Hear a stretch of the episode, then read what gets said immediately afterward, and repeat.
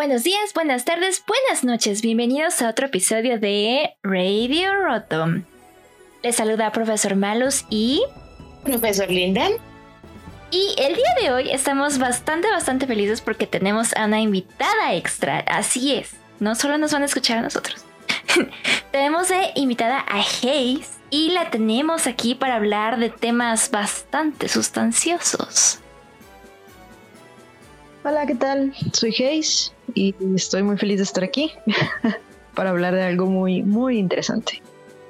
Bueno, nuestro tema del día de hoy es el shipping dentro del mundo de Pokémon. Y no hablamos precisamente de los envíos, hablamos de el romance que vemos dentro de las historias de Pokémon, que muchas veces está bastante escondido, pero otras veces es mucho más evidente pero que siempre se ha mantenido ahí y es algo que vemos constantemente. O sea, no hay juego de Pokémon donde no salga alguna pareja o donde los fanartists no se vuelquen sobre, sobre alguno de sus headcanons, que son ciertas ideas que empiezan a generar los artistas y la comunidad en torno a ciertos personajes y su relación. Entonces, ese será nuestro tema del día de hoy. Lo que pasa dentro del fandom usualmente se ve con muy malos ojos, ya que se, se reduce usualmente al fanfiction y se le ve como, bueno, es que están tomando personajes que no son suyos y están creando estas dinámicas que no existen o este personaje no, no es homosexual o no es heterosexual o ajá. Entonces tiene como muy mala fama cuando nos referimos a este tipo de dinámicas dentro del fandom, pero efectivamente, incluso en el mundo de Pokémon también, también existen grandes personas creativas que exploran estas dinámicas. Creo que es muy importante considerar que el fan engagement y las creaciones de los fans en torno a, una media ya, establecida y ya, bueno, una IP ya establecida siempre ha existido. Ah, podemos trazarla desde, desde los inicios de Star Trek con Spock Kirk. Entonces, no es algo nuevo. El fan engagement siempre ha existido y, y seguirá existiendo mientras existan piezas de, piezas de videojuegos, manga, anime y demás que, que nos den personajes a los que querer. Entonces siempre va a existir el fan engagement y la ventaja que tenemos hoy día es que tenemos una infinidad de recursos para, para ver todo, todo ese contenido que, que específicamente nos, nos, hace, pues nos hace vibrar con esos personajes. Hace algunos años, la escritora Rainbow Rowell escribió Fangirl eh, publicada en 2013 y nos hablaba de las aventuras de Kat, una chica universitaria que escribía fanfic de, de su saga favorita, Simon Snow, que hacía un poco de referencia a Harry Potter, entonces así como que nos puso en la mesa que era ser una escritora de fanfic, que era actualizar tu fanfic con cierta regularidad y cómo era recibir los comentarios alrededor de este. Entonces es como uno de los ejemplos más mainstream de lo que significa pues este ejercicio creativo del fanfiction. Sí, hoy día contamos con sitios como AO3, el Archive of Our Own, ah, que fue creado en 2008 y entró a una beta en el 2009. Todavía sigue en, beta, pero pues el acceso es básicamente público. Tiene más de 8 millones de, de fanfic de todos los fandoms que se puedan imaginar. Entonces, el fan engagement siempre ha estado presente, siempre ha estado presente y seguramente en algún rincón del Internet existe contenido específicamente para la pareja que, que shipeas. Entonces, pues más recientemente creo que el fan engagement de ese tipo ya se ve con mejores ojos. Antes sí, sí, sí lo veían como algo exclusivamente femenino, algo como algo como vergonzoso que quizá no quisieras que se supiera públicamente, pero ahora no es algo tan, digamos, vergonzoso. Hay gente que, pues, que hace eso su, su modus vivendi, o sea, lo hace como una manera de generar dinero, de generar este, comunidades y pues ha habido bastantes proyectos exitosos. Yo creo que también eh, el hecho de poder explorar tu lado creativo a partir de una IP o de algo que ya está establecido, que ya tiene un, mundo con ciertas reglas o personajes con ciertas dinámicas, es algo también muy interesante porque te permite, o sea, es eso, es un ejercicio creativo eh, pues que te puedes permitir, ¿no? No tienes que empezar de cero. Y algo que también eh, me parece que en estos últimos años eh, ha estado padre con la introducción de las redes sociales es el hecho de que puedes conectar con gente con la que, tiene como estas mismas ideas sobre dinámicas o chipping, e inclusive con los autores o con eh, los creadores de estas IPs, que ahora les resulta mucho más fácil ver cómo se extienden, ¿no? O sea, cómo sus personajes o sus mundos, sus historias tienen tanto reconocimiento por parte de los fans. Y sobre este tema hay varias opiniones divididas. Por ejemplo, se sabe que Anne Rice es de las más grandes perseguidoras de los escritores de fanfiction. Pero como dice Heiss, hay otros escritores que lo ven con buenos ojos y les alegra que gracias a esto su trabajo llegue a muchas más y más personas. Sí, definitivamente hay casos o ejemplos en los que también el fan engagement ha logrado salvar series, ¿no? O sea, creo que un ejemplo claro es la de Hannibal, eh, cómo hubo eh, el resultado de todos estos eh, proyectos creativos, de esta fanbase que se hizo en torno a esto, lograron hacer que se considerara hacer más temporadas. Exactamente. Y me parece que el apoyo que, tuvo el fandom de parte de Brian Fuller, el creador, que se considera pro shipper y que está como muy al tanto de lo que genera su comunidad y los apoya mucho, es sumamente importante. O sea, creo que no sé de otro productor o de otro creativo que esté tan involucrado con su, con su comunidad como lo, como lo está Brian Fuller. Eh, si se preguntan qué tiene que ver esto con Pokémon, bueno, me parece que el engagement, el fan engagement en Pokémon siempre ha sido muy importante. Hemos tenido un montón de, de fan games, de fan art y por supuesto unas verdaderas y auténticas piezas literarias que, dices están a la altura de cualquier clásico. en mi caso, yo siempre fui muy afecto de el profesor Sycamore y la relación que tiene con Lysander, el villano, el antagonista de Pokémon X y Y.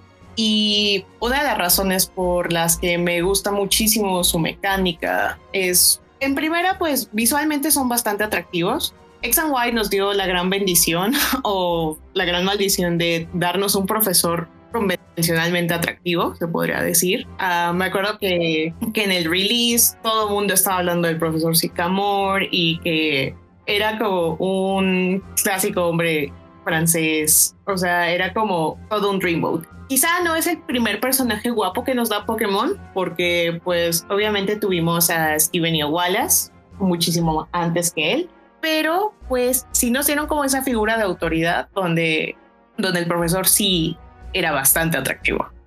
Sí, definitivamente Sycamore es un personaje muy, muy atractivo. Y le tocó estar en una región donde se puede explorar muy bien la moda, ¿no? Exacto, era una de las cosas más fascinantes de la región de Kalos, que pudieras ir a las boutiques y que, pues dependiendo de cuántos uh, de cuántos de cuánto fuera tu puntaje de, de estilo, podías entrar a ciertas boutiques a comprar y pues todo de acuerdo a una temática muy francesa, incluido este, la temática de, de Lysander.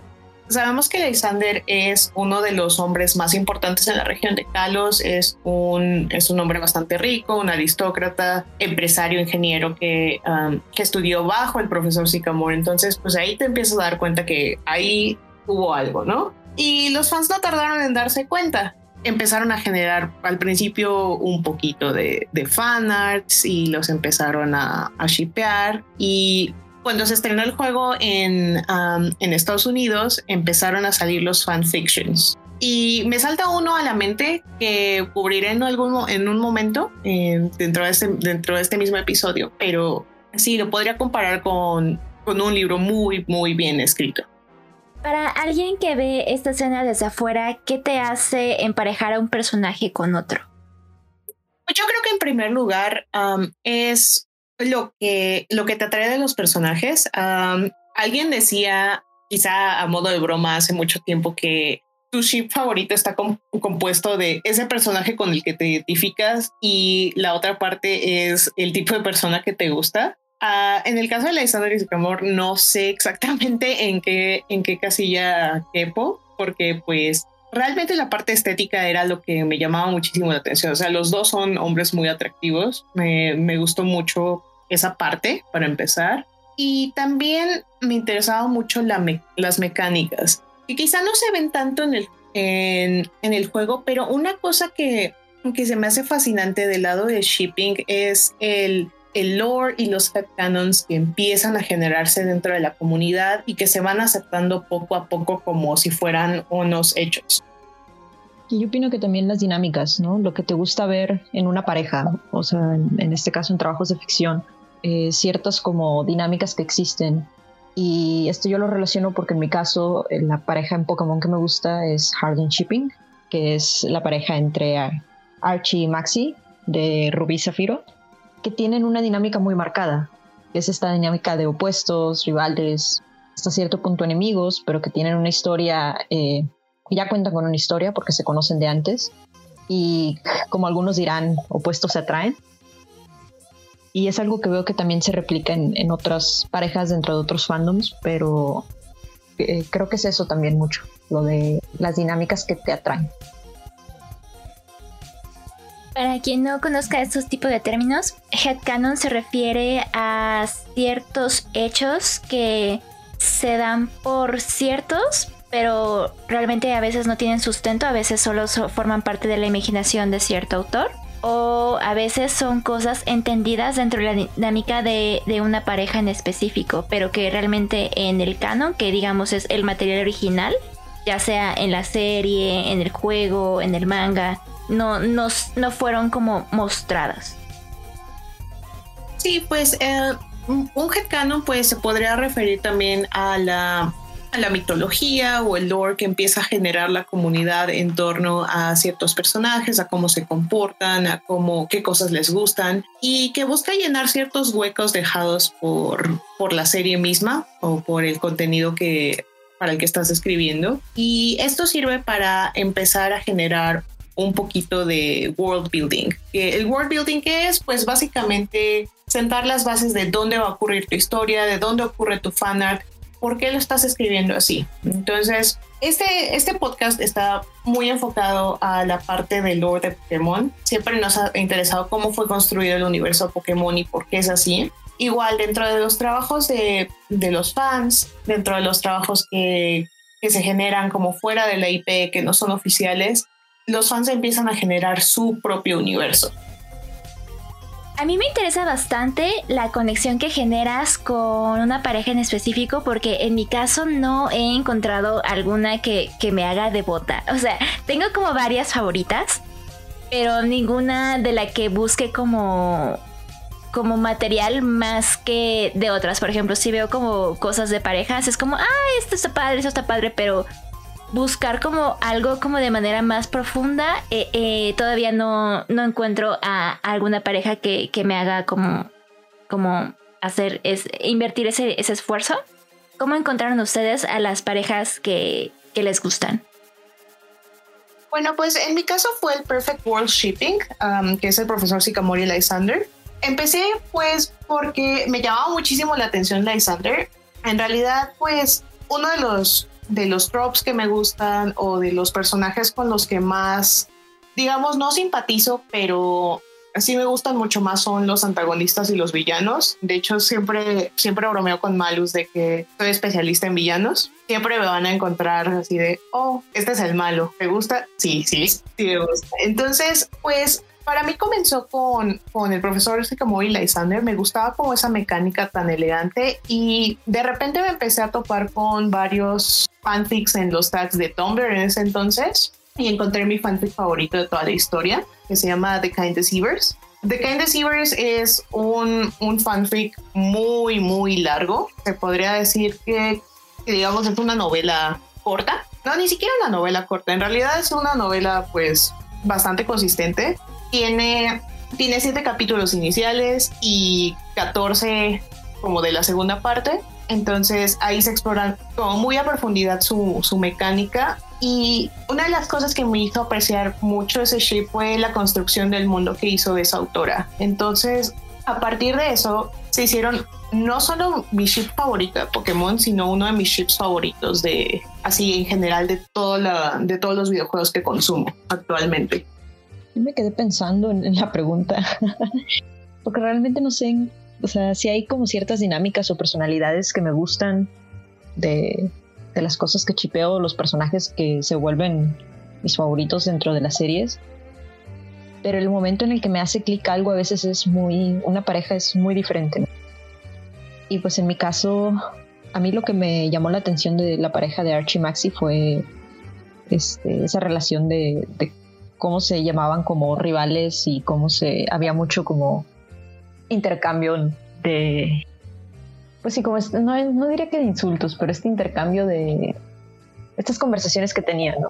esta interacción que tenían. Yo creo que la interacción es lo que me llamó la atención. Pero en el caso de Archie y Maxi es especial porque, por ejemplo, yo jugué solo Ruby, entonces no, nunca vi al Team Aqua hasta mucho, mucho después. Entonces tenías que jugar Esmeralda para tener justamente este tipo de interacciones. Ah, no, sí, sí sale Aqua, ¿no? Pero, ajá, o sea, este tipo de, interacciones realmente no es como tan prominente en Rubí y Zafiro como lo es en Esmeralda. Sí, no, y es que definitivamente cuando salió Horas, bueno, Omega Ruby y Alpha Sapphire, eh, allá en el 2014 fue un rediseño por completo de hasta cierto punto de estos dos personajes. Y de hecho yo me enganché en la pareja por eh, la versión del remake. Porque como dices, en Rubí y Zafiro, eh, pues prácticamente para empezar los diálogos que tenían ambos villanos, o bueno, antagonistas en su juego eran exactamente los mismos para uno y para el otro. Y no había realmente interacciones de ellos hasta Pokémon Esmeralda. Pero lo que hicieron con Horas y que me llamó mucho la atención fue que exploraron más sus personalidades, o sea, les dieron más profundidad, tanto la de ellos como, por ejemplo, la de, de sus equipos, la de los admins, los administradores de los equipos. Este, y todo esto se vio reflejado también en el diseño de personaje, que como vimos, pues cambió bastante, ¿no? O sea, pasaron a, ponerle eh, personalidades que se reflejaban mucho en su diseño, por ejemplo, en el caso de Maxi, este como investigador medio nerd al que le gustan las rocas, que tiene sus lentes, muy estilizado, muy eh, con una imagen muy pulcra, con las manos siempre en la espalda, ¿no? Una postura muy firme. En el caso de Archie, que es un personaje más, pues que se nota que es más llevado, que está en su fase de que, ah, sí, soy un pirata, Eh, inclusive en sus diálogos se refleja, ¿no? O sea, cómo usa cierto como acento que lo lees y estás leyendo una persona que quiere imitar un pirata. Entonces, eh, ahí en, horas eh, sucedía esto de que se, se perseguían, o sea, estaba, si jugabas, por ejemplo, Omega Rubí, te tocaba el equipo Magma como el, el antagonista principal, veías como el equipo Aqua siempre intentaba, los perseguía para detenerlos, ¿no? y se daban ciertas escenas o cosas de diálogos que decías como que, hmm, como que aquí hay algo más. Es lo que menciona Linden, ¿no? O sea, como que igual hay, como que infieres que hay otro tipo de interacciones más allá de lo que ves literalmente en el juego. Sí, definitivamente hay, pedacitos de diálogo, ciertas interacciones que dices, hay más y me gustaría explorarlas, ¿no? O sea, me gustaría saber qué, qué pasa o por qué. Sí, y una de las cosas que me salta muchísimo del Harden Shipping es este uno de los de los memes más conocidos. Es un fan art muy chistoso de, de Maxi explicándole al Team Magma así de y nosotros vamos a, capturar a Groudon. Sí, y es un plan súper detallado con gráficas y demás. Y, y, en el panel de abajo está, está este Archie con una con un dibujo de Kyogre, así como de estilo Keropi, y dice: Ven este pez y todo, sí, quiero luchar contra él, voy a pelear contra él. Y el, y el panel de más abajo es Archie peleando contra Kyogre así como, como luchador. Entonces, esa, esa, esos matices y ese contraste de los personajes es como muy, es muy interesante en el shipping y particularmente me salta muchísimo con el Harden shipping. En el caso del Perfect World Shipping, pues sí vemos que, que Lysander es una persona muchísimo más controlada, muy, este, igual, muy pulcro, muy, muy correcto, es un aristócrata, es millonario. Y el profesor Sycamore, pues, tiene fama de ser distraído, de ser medio torpe y de, y de ser guapo, pero pues no saberlo. Entonces, esas mecánicas pues sí las exploran bastante en los fanfics y en los fanarts y me parece, me parece muy, este, muy interesante y muy gracioso. De hecho, en The Kind Deceivers, pues sí se, sí se nota eso. O sea, Lysander tiene como una, una apariencia muy respetable por fuera, pero por dentro, pues el Slowborn. Y el Slowborn es algo que, pues, creo que es pertinente explicarles. Es un, es un género donde, donde los personajes, pues sí se gustan, pero tardan una cantidad enorme de tiempo en darse cuenta y de tomar acciones, ¿no? Que es como a lo que queremos llegar todos en cuanto, en cuanto a shipping. Y pues sí, durante digamos 17 capítulos, Lysander está muriendo por el profesor y solo hasta el último, sea, los últimos dos se dan un beso. Una de las dinámicas más famosas dentro de los fandoms y el fanfiction también es el trope de los universos alternos, en el que se pone a los personajes en situaciones diferentes a como las conocemos. Creo que hasta es un poco meme el, el trope del, de la cafetería, de cómo sería si los personajes trabajaran en una cafetería y qué situaciones se desencadenaría. Eh, me gustaría que me contaran si hay algunos tropes famosos dentro de sus parejas favoritas. O si hay algo por lo que sea conocida esta pareja que no se vea como en, otra, en otros shippings. Uy, pues creo que dentro del Perfect World Shipping, una de las cosas es que nunca termina bien es probablemente una de las razones por las que más me gusta esta, esta pareja, porque en lo personal disfruto muchísimo de Angst, que es un género pues predominantemente enfocado a hacer sufrir a los personajes un poco. Bueno, a veces no un poco, a veces demasiado. En el caso de ellos, me parece que es muy interesante analizar que tienen tanto métodos muy diferentes como metas muy, muy diferentes. O sea, Lysander quiere un mundo perfecto donde, donde no exista la pobreza, donde no exista, donde no exista la fealdad. Y pues dependiendo de la versión que juegues, pues no termina muy bien. O sea, en una se infiere que, que muere, en otras, en otra, bueno, en la otra versión se infiere que adquiere la vida eterna, pero quién sabe bajo qué condiciones. Entonces, se puede decir que la relación con el profesor nunca terminaría bien basado en eso. Entonces, no es tanto el, el angst por hacerlo sufrir, sino por qué están sufriendo. Entonces, eso es una de las cosas que, me, que más me llama la atención sobre, sobre este par y verlos como tratar de conciliar su relación con lo que les rodea, o sea, y alinearlo con sus metas, porque es un es un intento de convencimiento de ambas partes, así de Alexander detente o profesor Sicamor, por favor, únete a lo que, a lo que estoy haciendo. Creo que en el caso de Perfect World Shipping es interesante, ¿no? Porque, o sea, como comentas, tienen, pues yo eh, creo que la, como que la brújula moral de Sycamore es muy fuerte y pues no lo veo como que cayendo en, o bueno, aceptando lo que Lysander hace y en el caso de Lysander su pasión por, lo, por su objetivo no lo va a hacer que renuncie a él, ¿no? Exactamente, entonces es como, son dos, dos posturas muy fijas para ellos por lo menos y de hecho canónicamente en el juego el, profesor Sycamore expresa que lamenta no haber hecho más por Lysander, no, lamenta no haberse dado cuenta de las señales que lo llevaron a, a tener ese plan y llevarlo a cabo.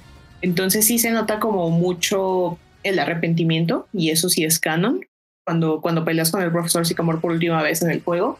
Y pues con Lysander pues sí se nota que, su ideal es muy, este, es muy fijo y no lo va a soltar por ningún motivo, pero sí hay un, como un intento de convencimiento de ambos lados y, es, y ese intento de reconciliar su relación, prohibida o no, con, todo lo que les rodea, tanto su equipo como el entrenador protagonista y demás. Y es algo que me parece que también exploran en Masters. O sea, como que esta situación de los ideales de, ambos o lo que ambos defienden, porque el capítulo de precisamente de Sycamore Sirnias eh, gira en torno a esto, ¿no?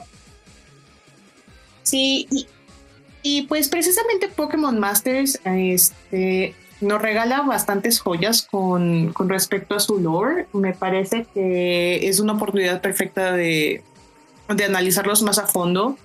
Lo que ocurrió con X and Y es muy. es un poco desafortunado porque la escritura no es muy buena. Creo que la Alexander daba muchísimo más para, para ser explorada a fondo porque conocemos su causa, pero no conocemos sus motivos precisamente. Mm, pues en el caso de Archie Maxi está bastante curioso porque eh, dentro de todo el material que nos han dado desde los juegos, el manga, eh, sus apariciones en los cortos, ahora en Pokémon Masters, es curioso que sus personajes, o sea, en estas iteraciones, cambian. Eh, sus personalidades cambian un poco. Y de hecho es algo que creo que habíamos platicado en algún punto, eh, profesor Malus, que cuando me tocaba ver fanarts, sobre todo de eh, fanarts japoneses, en torno a la pareja, de repente hacían mucho esta distinción de si era eh, si eran los personajes de Horas o si eran los personajes de Ruby Zafiro, si eran los del anime o los de Pokémon Masters o los de Sun and Moon, porque sus personalidades cambiaban. Y hay ciertas cositas dentro del canon que el fandom se ha puesto a explorar y por los que han, girado en torno, que son los headcanons. Y hay unas bastante interesantes y yo creo que una de las que más a mí me gusta es lo, de, lo que se denomina como el Possession AU. Y es esta cuestión que salió gracias al manga de eh, Pokémon Special, donde Archie y Maxi obtienen las orbes, la orbe azul y la orbe roja, pero al momento de obtenerlas sucede que eh, se fusionan, las orbes se fusionan con ellos y terminan siendo controlados por Groundon y Kyogre. Entonces hay muchos fanfics que exploran precisamente esta posibilidad y no solo con el Archie y el Maxi de, de Rubí Zafiro, que son los que aparecen en el manga de Pokémon Special, sino también con los de Horas, porque sus personalidades son muy diferentes a las de, las de Rubí Zafiro. Creo que en el caso de Archie y Maxi hay como muchas más posibilidades como de, de, ser chistoso, justo como mencionó Linden, o sea, los memes de Archie y Maxi son divertidísimos. Pero, ajá, como Hayes menciona, también tienen esos matices oscuros que se exploran en otros otros medios. Sí, es que definitivamente estos dos señores son unos mensos. O sea, en su base más eh, específica son mensos. a mí me gustan mucho porque precisamente, y a mí me, gustó, me empezó a gustar la pareja porque la vi con humor.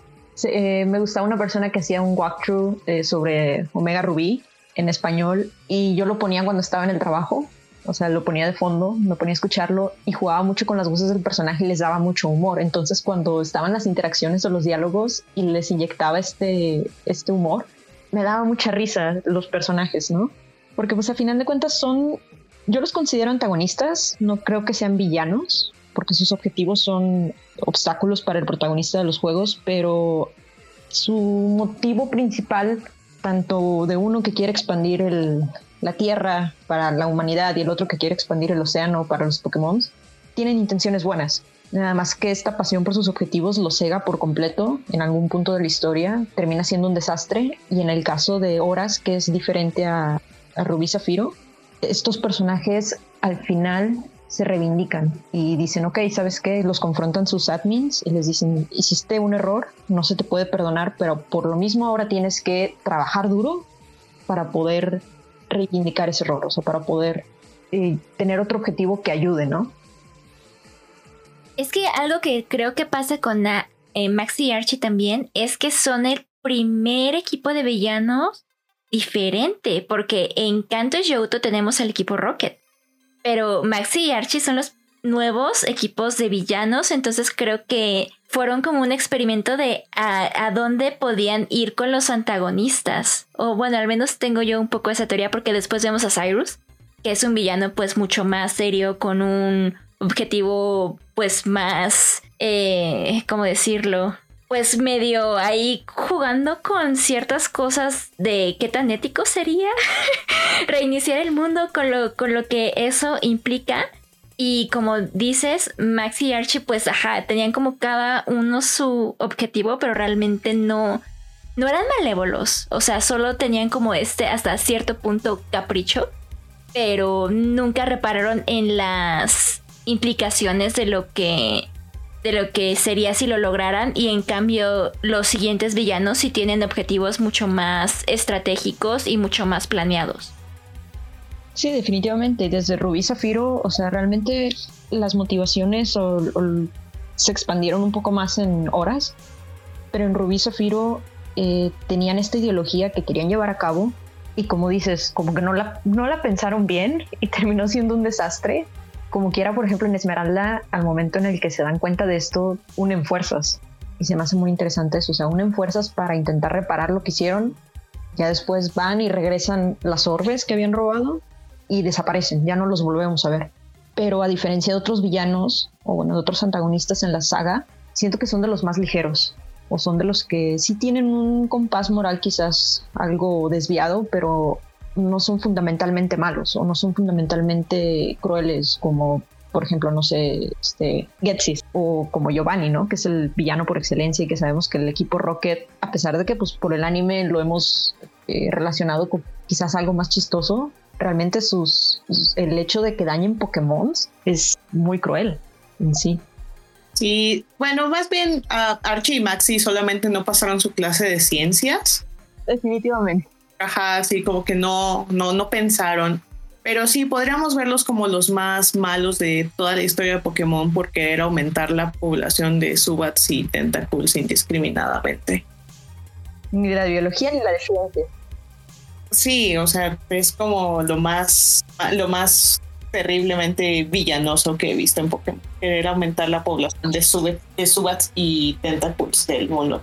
Y pues por, por otra parte, pues Lysander sí tiene como, como bastantes problemas éticos. O sea, es un, un personaje que podría ser muy, muy problemático en el sentido de que bajita la mano y si lo analizas, si analizas lo que, lo que dice dentro del juego, sí está tirándole mucho al, genocidio y, y, se sabe que su ancestro, que es este As, cometió genocidio 3.000 años antes de la historia de, de X and Y al disparar el arma legendaria y mató a miles de Pokémon y, a miles de familias de personas dentro de la región de Kalos.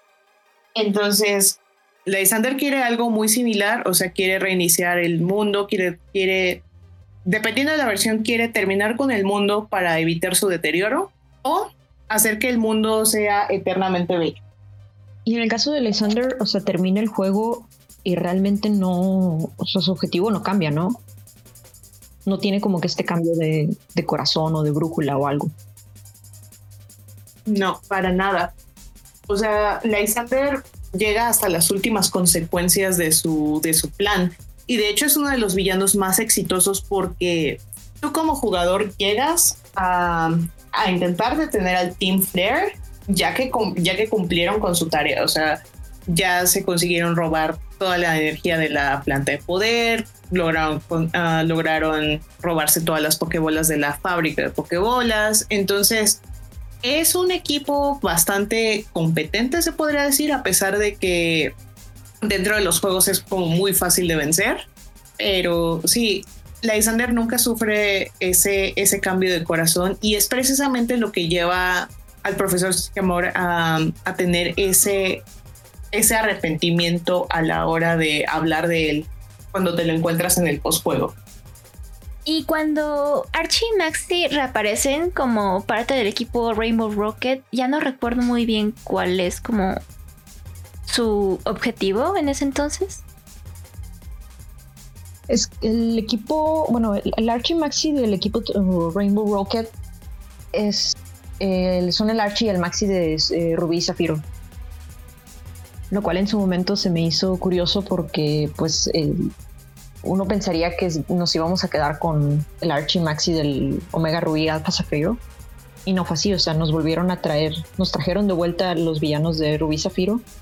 Pero ellos llegan a ese mundo del Rainbow Rocket, o bueno, de Lola, habiendo cumplido sus objetivos. O sea, cada uno logró despertar a, a su legendario y estaba el caos así por completo cuando de repente se abre esta grieta debajo de ellos y se los lleva al mundo del Rainbow Rock.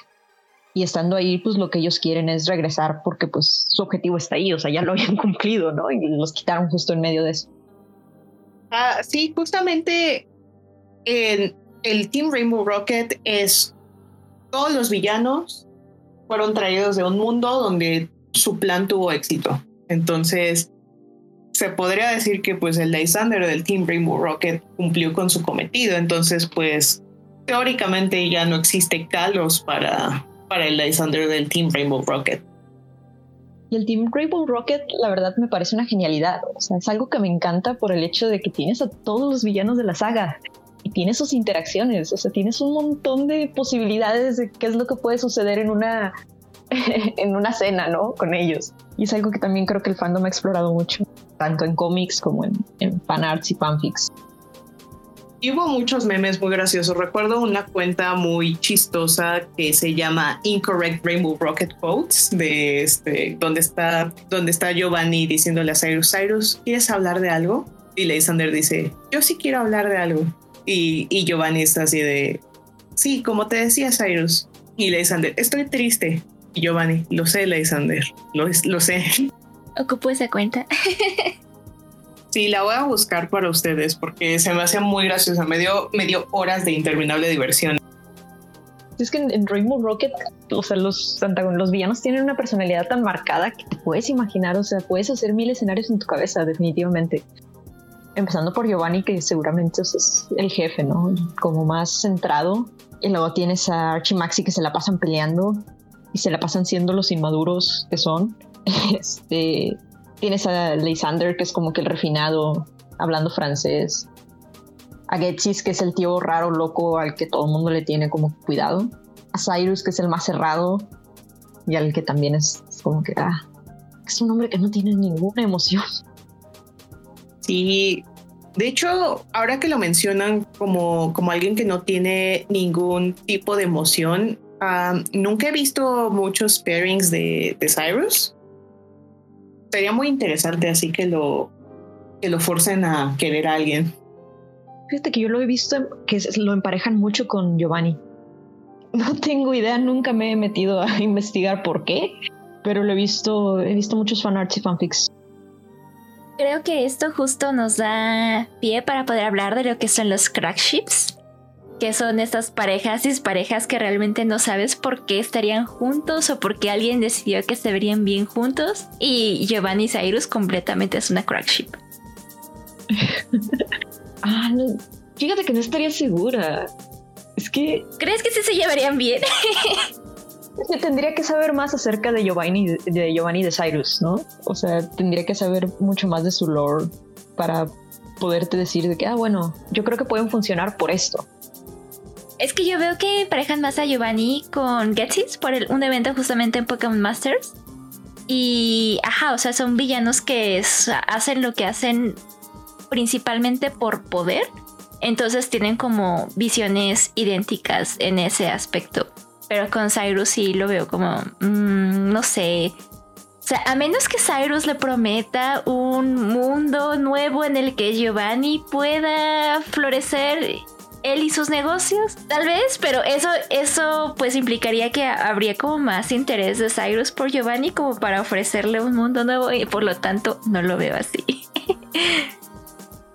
Sí, precisamente una de las cosas que hacen a Cyrus muy fascinantes, si ustedes recuerdan Pokémon Generations, Cyrus se queda voluntariamente en el Distortion World con Giratina. O sea, no, no muestra ningún interés en escapar, no busca no buscan pelear con Giratina, solamente se quedan ahí viéndose fijamente y se infiere que no termina muy bien para Cyrus. ¿Tienen alguna crack ship favorita? ¿Dentro del mundo de Pokémon? Ajá. Hmm, no, realmente. es que es, increíble la cantidad de chips que hay en el mundo de Pokémon. Pero creo que ninguna me ha llamado tanto la atención como el Harden Chip. Exacto, o sea, como conforme te vas metiendo, vas descubriendo que los personajes tienen infinitas posibilidades. O sea, desde que puedes shipear a personajes de un mismo tipo de entrenador, ¿no? Por ejemplo, Lance con Rayhan porque los dos son entrenadores de dragones, ¿no? Eh, o personajes de cierta región aunque nunca hayan como interactuado en el juego. O porque tienen algo en común, ¿no? Por ejemplo, campeones. Entonces, bueno, es un campo bastante, bastante, bastante prolífico para la imaginación. Bueno, sí, nada más como comentario rápido, yo creo que ese es el gran acierto también de Pokémon Masters que como ya lo hemos platicado es eh, esta fusión, este crossover enorme, ¿no? De las sagas de Pokémon. Bueno, de, las, de la saga de Pokémon de los diferentes juegos. Y siento que es muy fácil sacar parejas de ahí o darles una lógica. Entonces sí veo que se preste a que haya parejas de todo tipo y para todos los gustos. Entonces la culpa es de Pokémon Master. Sí, ya habíamos hablado de cómo Pokémon Masters nos está dando tantos regalos. Y ahora que me haces pensar en, los crack ships, hubo un tiempo en que se me metió el diablo y empecé a shippear al profesor Sycamore. O sea, digamos, ya que terminaron las cosas muy mal entre, entre Lysander y, y él, empecé a, a shippear al profesor Sycamore con el Chairman Rose. Ah, caray. Ok, a ver, me interesa. ¿Cómo, ¿Cómo se dio eso? Pues, o sea, de hecho empecé a, escribir un fanfic donde el profesor estaba de visita en, en, Galar y, se conocen y, Rose le manda una botella al profesor Sycamore y dije, todo muy fancy. Dije, bueno, ya, ya están grandes, son maduros, ya saben lo que quieren. Entonces dije, mm, ¿por qué no? Se, se ven bien juntos una pareja de hombres atractivos, entonces dije, ¿por qué no? ¿Por qué no? Pero pues realmente no hay como una un, hilo conductor que, que, los enlace, fuera de que el profesor Sycamore tiene como malas decisiones en torno a los hombres, pero fuera de eso no tiene ningún sentido.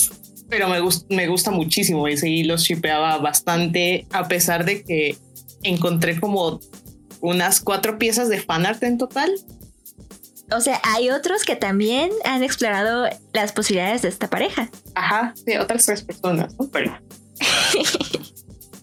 Somos cuatro en total. Somos cuatro en total viviendo esta vida. Me gustaría que me contaran cuál ha sido su mejor experiencia en el fandom del shipping de Pokémon y su peor experiencia o lo que ustedes consideran que pues no está tan bien dentro del mismo. Yo creo que mi mejor experiencia fue toparme de nuevo con el fandom del Perfect World Shipping.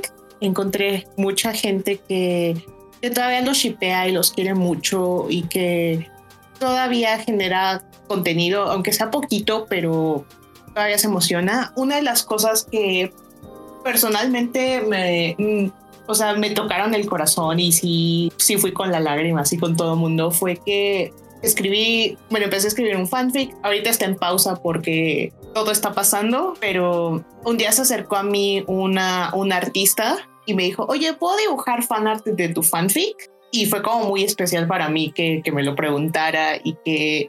Y en especial que quisiera dibujar fanart de una de las escenas que, a la cual le puse muchísimo amor. Entonces eso me emocionó muchísimo, tanto que hubiera ese engagement todavía y que, y que algo que yo escribí pues generara esa reacción, ¿no?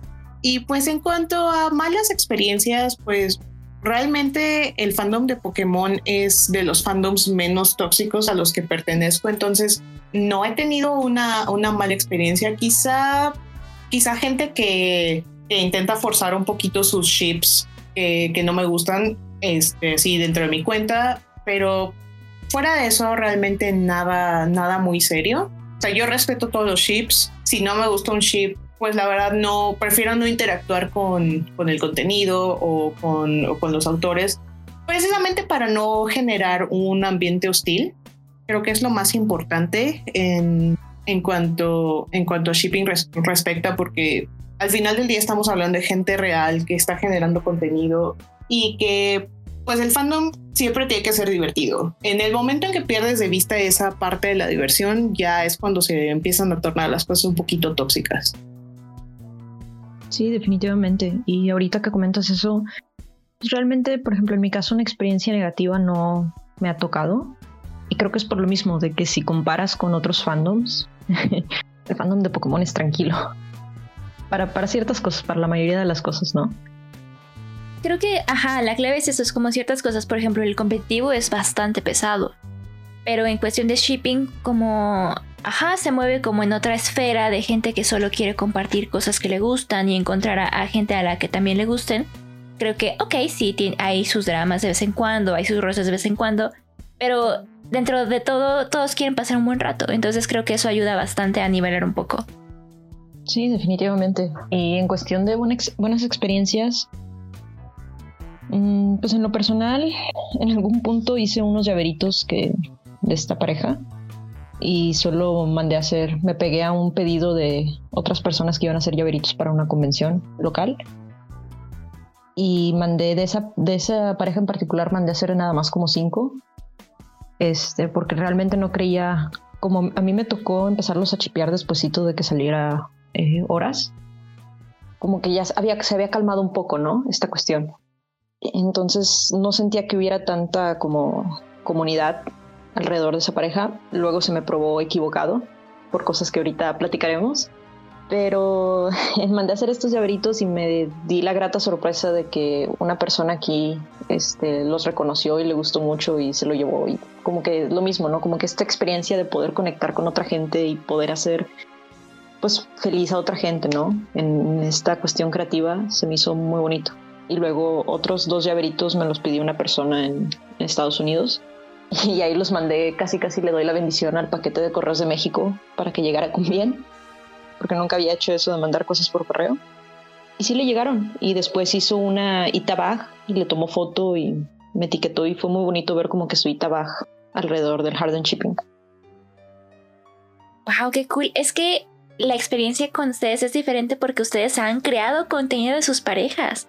Y, y ver eso, ver cómo la repercusión es, es bastante gratificante.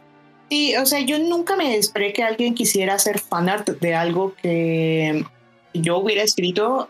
recientemente me pasó porque empecé a escribir como en otros círculos y pues la gente es como mucho más apreciativa de lo que escribes y pues sí me han regalado muchas piezas de fanart, pero esa fue muy especial porque la verdad no lo vi venir y pues realmente escribo el contenido porque es como muy indulgente para mí mismo y me, gusta hacerlo, pero es muy gratificante que tu contenido resuene con otra persona y que esa persona se tome el tiempo de ya sea mandarte un mensaje o escribirte un comentario en tu fanfic. Sé que sé que no es obligación de nadie generar ese tipo de interacción, pero es, es una cosa que como escritor valoras muchísimo y que sí te hace el día. Sobre todo si es, un, es una ship que no está tan activa o que no está tan de moda.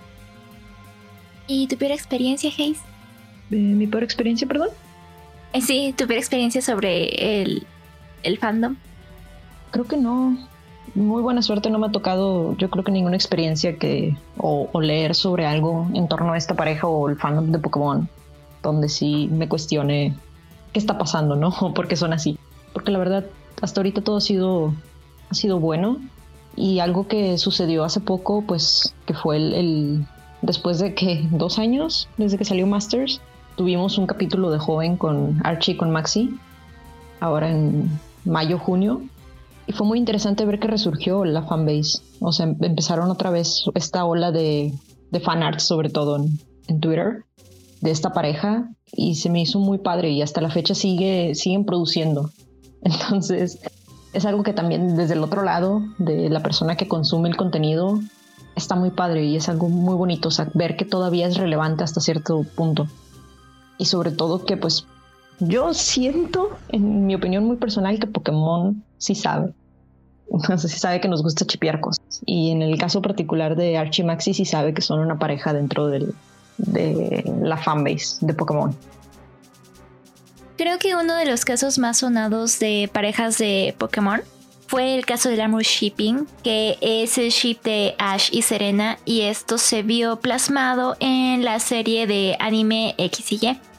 De hecho, yo conocí a personas que regresaron a ver el anime Pokémon en esa época y le echaban porras, digamos, a esta parejita. Y pues es una pareja que a lo largo de la serie se fue desarrollando, en el que obviamente Serena pues era quien tenía la emoción pues un poco más fuerte, ya que pues como sabemos Ash es bastante, bastante distraído. Entonces era un amor pues juvenil, bastante inocente. Y al final de esa temporada pues se infiere de que Serena le da un beso de despedida a Ash. Entonces de cierta manera se hizo un poquitito canon esta pareja. Y con este, digamos, triunfo, porque también hay que hablar de esto, cuando una pareja prevalece sobre otra, el fandom pues se divide, ¿no? O sea, quienes apoyaban a esta pareja pues celebran y quienes no pues maldicen por todo lo bajo. Y ese fue el caso con el Amor Shipping. Y se me hizo interesante porque, ajá, usualmente el shipping se mantiene dentro del fandom de personas a las que ya les gusta hacer ese tipo de dinámicas, pero en el anime de X y Y se vio como de una manera pues un poco más marcada y eso permitió que esta pareja llegara a muchas más personas. Sí, y es que creo que también eh, tenemos la mala costumbre como fandom a veces de darle mucha importancia a, lo, algo si es canon o no para usarlo también como para decir, oye, ¿sabes qué? Mi pareja es la mejor porque es canon y la tuya no, Pero no creo que ese sea, sea algo sano, porque al final de cuentas, eh, es, yo siento que es raro cuando una pareja nace del fandom. Últimamente lo hemos visto un poco más, por lo mismo de que hay más interacción entre la fanbase y los creadores de las series o, la gente involucrada en, en, las series, ¿no? Que se conozcan ciertas parejas muy marcadas o muy populares y que después se dé contenido o se den cosas para que se consideren canon. Pero en el caso de Pokémon en particular, yo siento que es raro o difícil que te digan esto es canon. O sea, tal personaje y tal personaje que el fanbase chipea mucho, aquí está, se los damos como canon porque queremos ver que sean felices. Bueno, es que ahí también entra en juego que pues el target de Pokémon son los niños y en los productos que se producen, ¿no? Tanto la serie como los videojuegos, pues siempre se tienen que mantener como PG-13. Entonces es, es, difícil que, como dice Hayes, tengamos como confirmaciones de ciertos pairings. A menos que sean como parte de la historia. Por ejemplo, la profesora Burnett y Kukui, bueno, son pareja tanto en el juego como en la serie de, anime, pero en la serie de anime vemos, un poquito de cómo se desarrolló su, su, relación antes. Entonces, para la trama del anime era bastante importante que ellos se casaran. Entonces vimos un poco de su relación antes, cómo se fue formando la boda y luego cómo formaron su familia. Entonces, como esta era, era punta vital de la trama de la historia, por eso es que lo vimos, pero para otra pareja es bastante, bastante complicado. Creo que eso que mencionas es muy importante, que a veces eh, como fanbase, fandom se nos olvida, ¿no? El cuál es el target de ciertas cosas.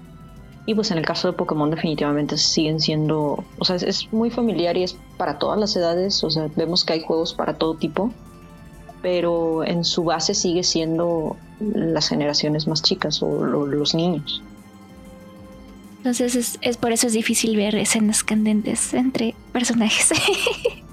Exacto, pero pues el fan engagement es muy diverso. hay gente que hace contenido muy, muy ligero, hay, hay contenido muy, muy tierno, contenido muy suave, pero hay gente que hace, hace novelas explorando como los lados más oscuros de los personajes, a pesar de que pues Pokémon es una serie para, para niños principalmente. Eso no quiere decir que sea bueno ni malo, este, simplemente creo que los personajes no son unidimensionales. O sea, como al final del día seguimos hablando de personajes que son humanos y como personajes de ficción humanos, pues pueden tener muchísimos matices. Y es muy importante diferenciar eso, ¿no? hay gente que se toma muy, en serio el shipping, hay gente que se toma muy en serio a los, bueno, a, a sus parejas, su contenido y demás. Entonces, siempre es una muy buena oportunidad mencionar y hacer la distinción entre ficción y realidad.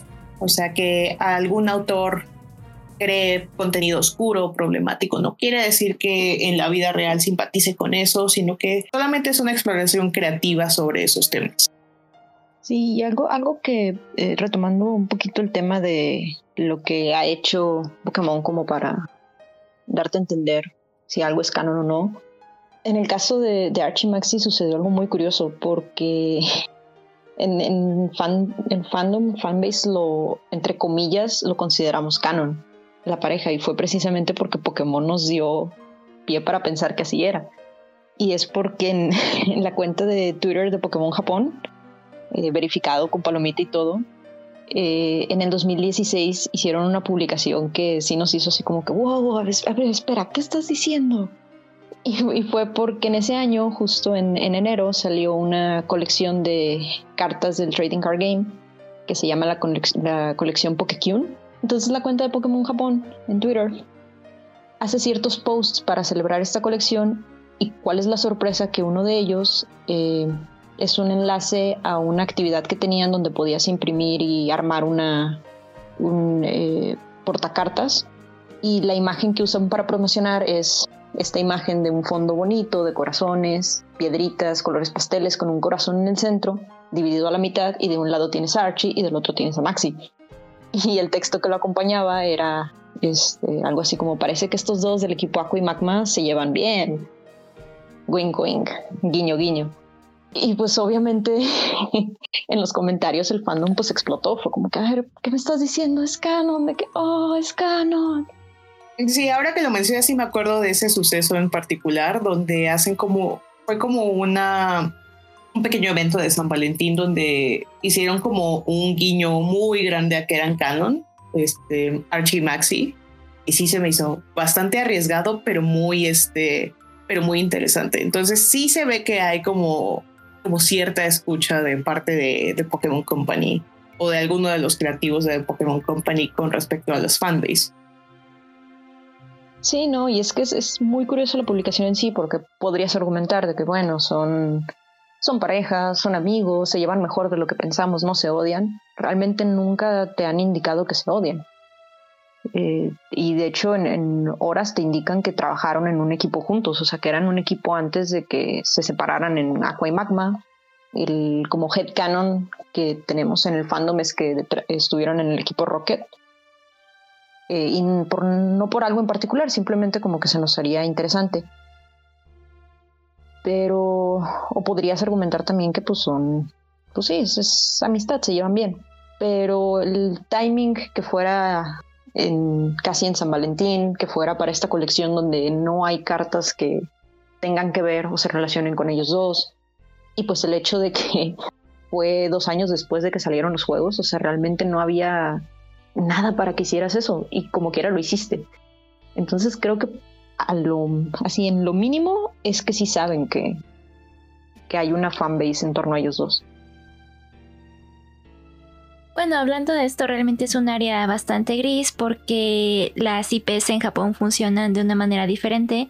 Y si es que el mercado del, do doginshi, por ejemplo, ha sido tan prolífico, es porque las IPs saben que existe, pero realmente no hacen nada en contra de ello. Pero si tuvieran que orillarse a, si tuvieran que orillarse a tomar acciones legales, pues sí tendrían que ser como en contra, ¿no? Entonces, eh, ese es como igual otro punto importante en cómo se vive el fandom en Japón.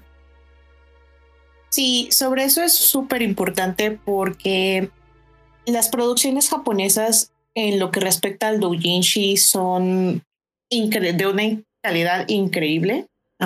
tengo cierta cantidad ah, considerable de doujins de el profesor Sekamori Lysander hasta donde sé, según, según gente que tiene mucha experiencia pues interactuando con los fandoms japoneses, se sabe que los creadores japoneses no generan profits por los doujinshis que crean o por el fan merch que crean.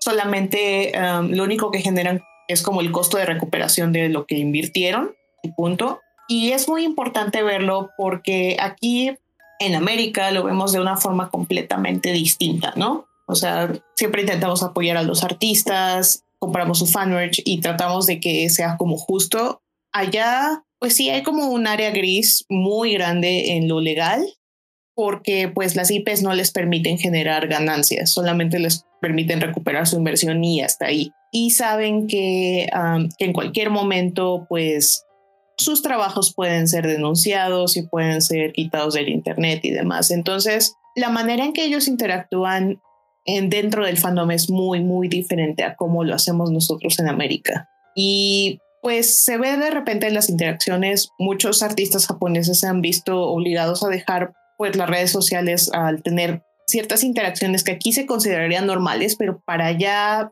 sin el contexto necesario, pues sí les resultan ofensivos o se sienten atacados o, o igual empiezan como las partes más jóvenes de los fandoms a atacar como ciertos tipos de fanart sin que, de los cuales no tienen mucho contexto. Entonces, sí es importante evaluar al fandom desde muchos puntos de vista porque no solamente existe como un punto de vista occidental, sino también el punto de vista pues del país de origen.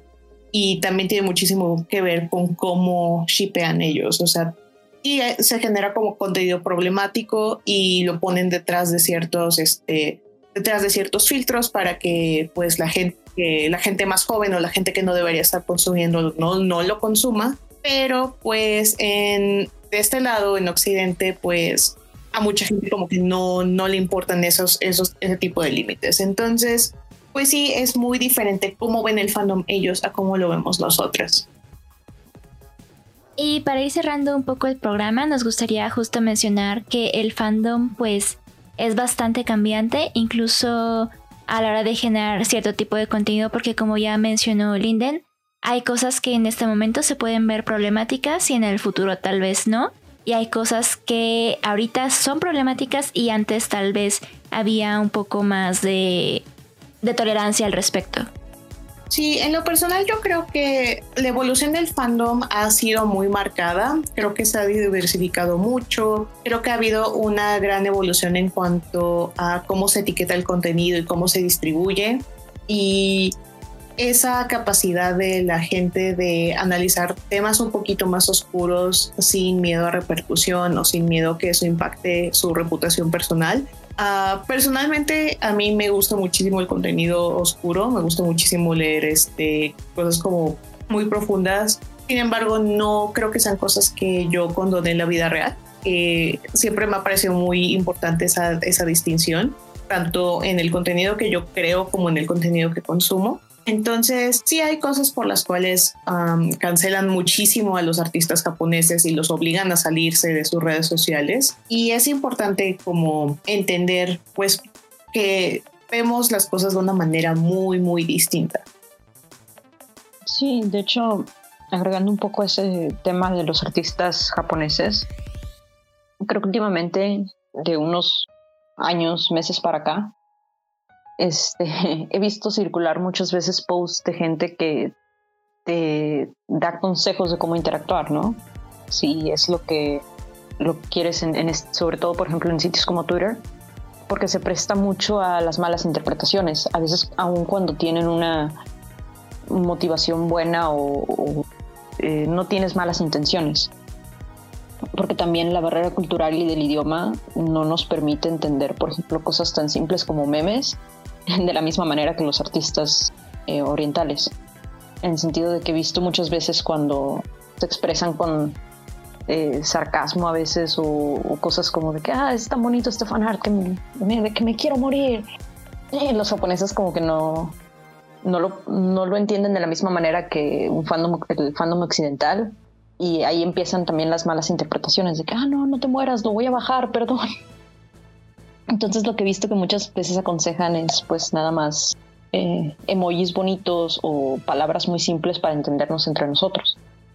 Pero definitivamente existe esta otra parte un poco más, eh, pues como que esta casa de brujas que se ha dado también últimamente en torno a las cuestiones problemáticas, en donde simplemente no, como que el fandom no entiende o no tiene esa cuestión de también de, darle respeto a la gente que está detrás de una pantalla, porque al final de cuentas, pues la, interactuamos dentro de las redes sociales, pero todos somos humanos, todos tenemos una pantalla, una pantalla enfrente de nosotros y muchas veces se presta a que quieran medir con la misma vara moral o de sus estándares que pues a final de cuentas son personales el trabajo de los demás.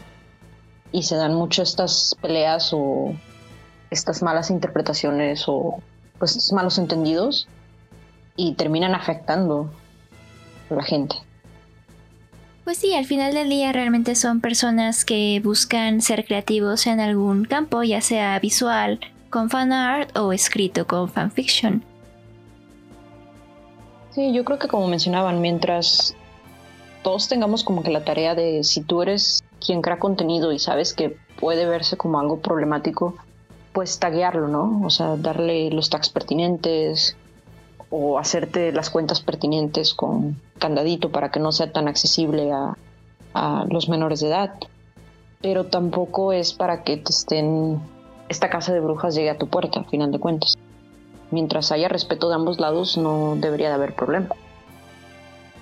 y es exactamente por, ah, por lo cual es muy importante dejar en claro algunos límites, por lo menos para el contenido que yo he creado es estrictamente pues para mayores de edad por, por cuestiones no precisamente no precisamente eróticas o no precisamente oscuras simple y sencillamente porque creo que no es un no es algo pertinente o algo necesario para alguien que está como en esa edad. Entonces es muy importante dejar en claro esos límites. Sin embargo una de las tendencias más más prominentes, por ejemplo, de los anti-shippers es que se saltan por completo eso a pesar de que etiquetas bien tu contenido para que la gente que no lo deba ver, pues no lo vea, pues se saltan mucho eso. Igual um, AO3 tiene esos límites de que al darle clic a este botón estás consintiendo ver este contenido que puede, uh, que puede tener este, ciertas, este, cierto contenido gráfico, ¿no? Entonces, en el momento en que tú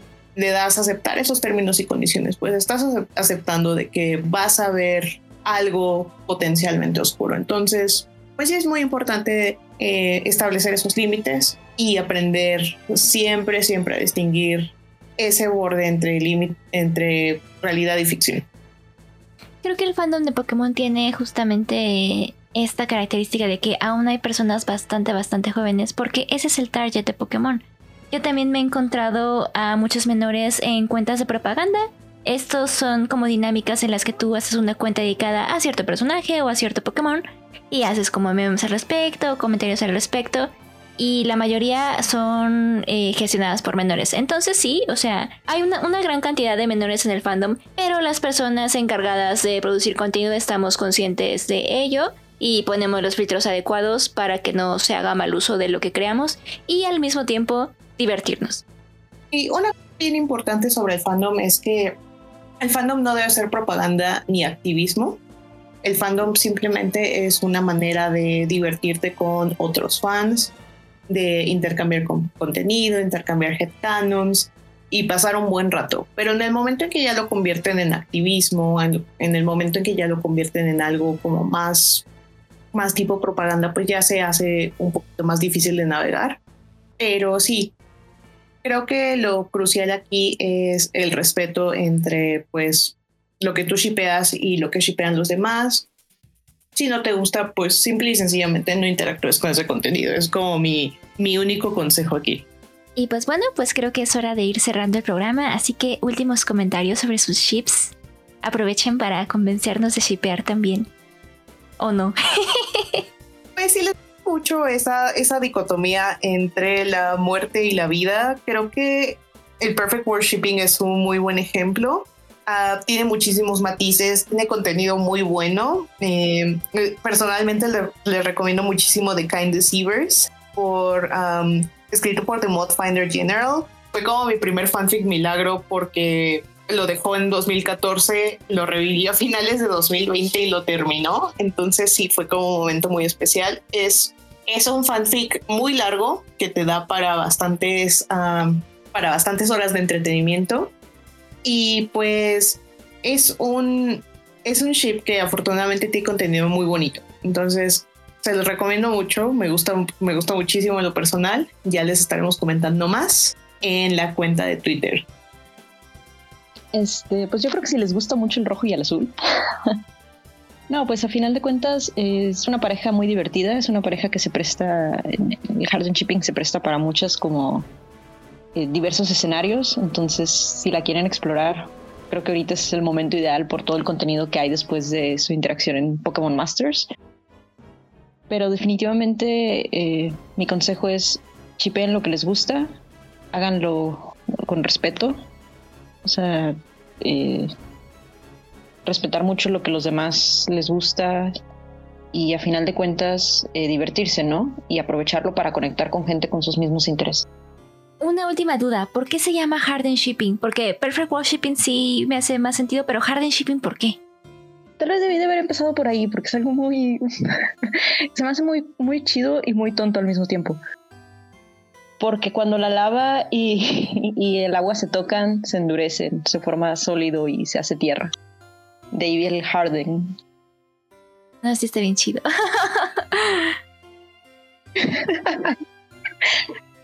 sí, se me, hizo, se me hizo muy interesante. Es como que a quién se le habrá ocurrido eso.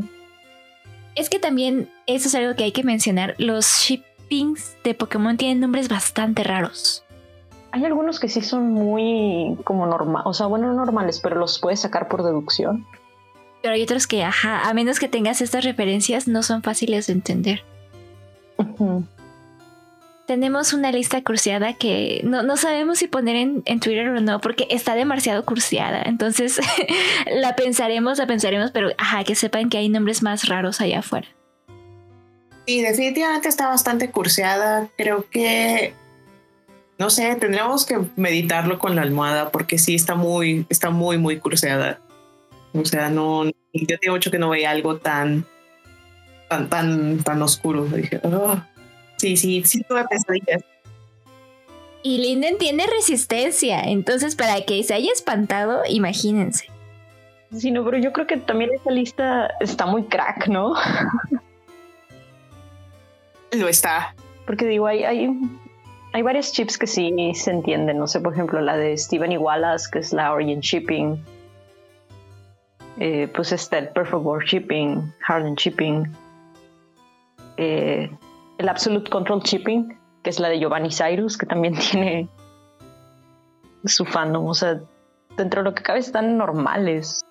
Y también me gusta muchísimo um, la ship de Steven y Cynthia, pero mi corazón está con Steven y Wallace. O sea, ellos dos están casados para mí, no, no tienen ojos para nadie más. Aunque en mi fanfic, Steven tuvo que ver con el profesor Sicamor, no más para, para, para motivos del drama. Pero bueno, entonces creo que es hora de despedirnos. Ojalá les haya gustado este episodio y pues estaremos pensando en compartir la lista curseada o no Ahí haremos una encuesta de Twitter de ¿quieres ver la lista curseada? Ahí voten si quieren ver este contenido y si no, pues bueno, manténganse castos. Mantengan sus ojos puros. Recuerden seguirnos en Twitter, es radio-roto. Y pues ahí nos, están, nos estarán contando quiénes son sus ah, parejas favoritas.